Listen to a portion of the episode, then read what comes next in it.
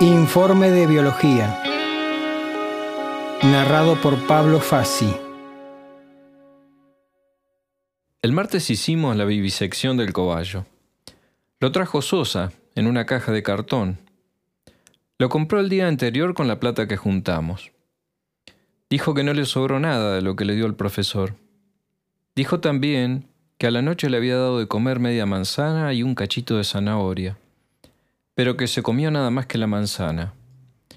No dijo si tomó agua o no. Como él lo había comprado, lo quiso tener en la caja de abajo de su banco hasta la hora de biología. La profesora de lengua le dijo que lo llevara a la dirección. Se ve que no le gustan los bichos o le dan miedo. En el primer recreo lo fuimos a buscar. Lo llevamos al fondo del patio donde hay un poco de pasto contra la pared, pero no comió pasto. Le dimos galletita y quiso. Después le dimos agua en una tapita. Se la tomó. Era casi todo marrón, de pelo suavecito, con los ojos negros. Parte blanca en el ojo no le vi. Cuando lo agarré de abajo le sentí la panza caliente y el corazón que le iba rápido. Capaz se la veía venir.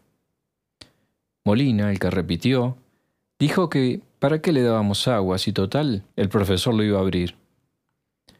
Lo llevamos en la caja y lo pusimos en la mesa del profesor.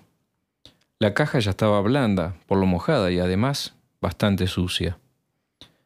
El profesor corrió a la mesa hasta la ventana para que veamos bien. Sacó del bolso que trajo una bandejita de lata y unos cuchillos raros y tijeras. Mojó algodón con un líquido que tenía olor feo. Después se lo puso al cobayo en el hocico y enseguida se durmió.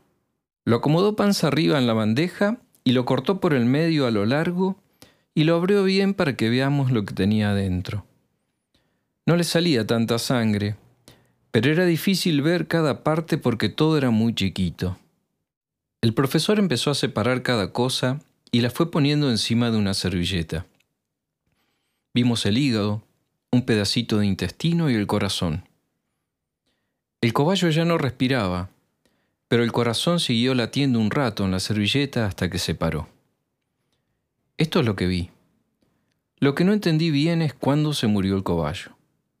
No sé si fue cuando dejó de respirar o cuando le dejó de andar el corazón, aunque estuviera afuera.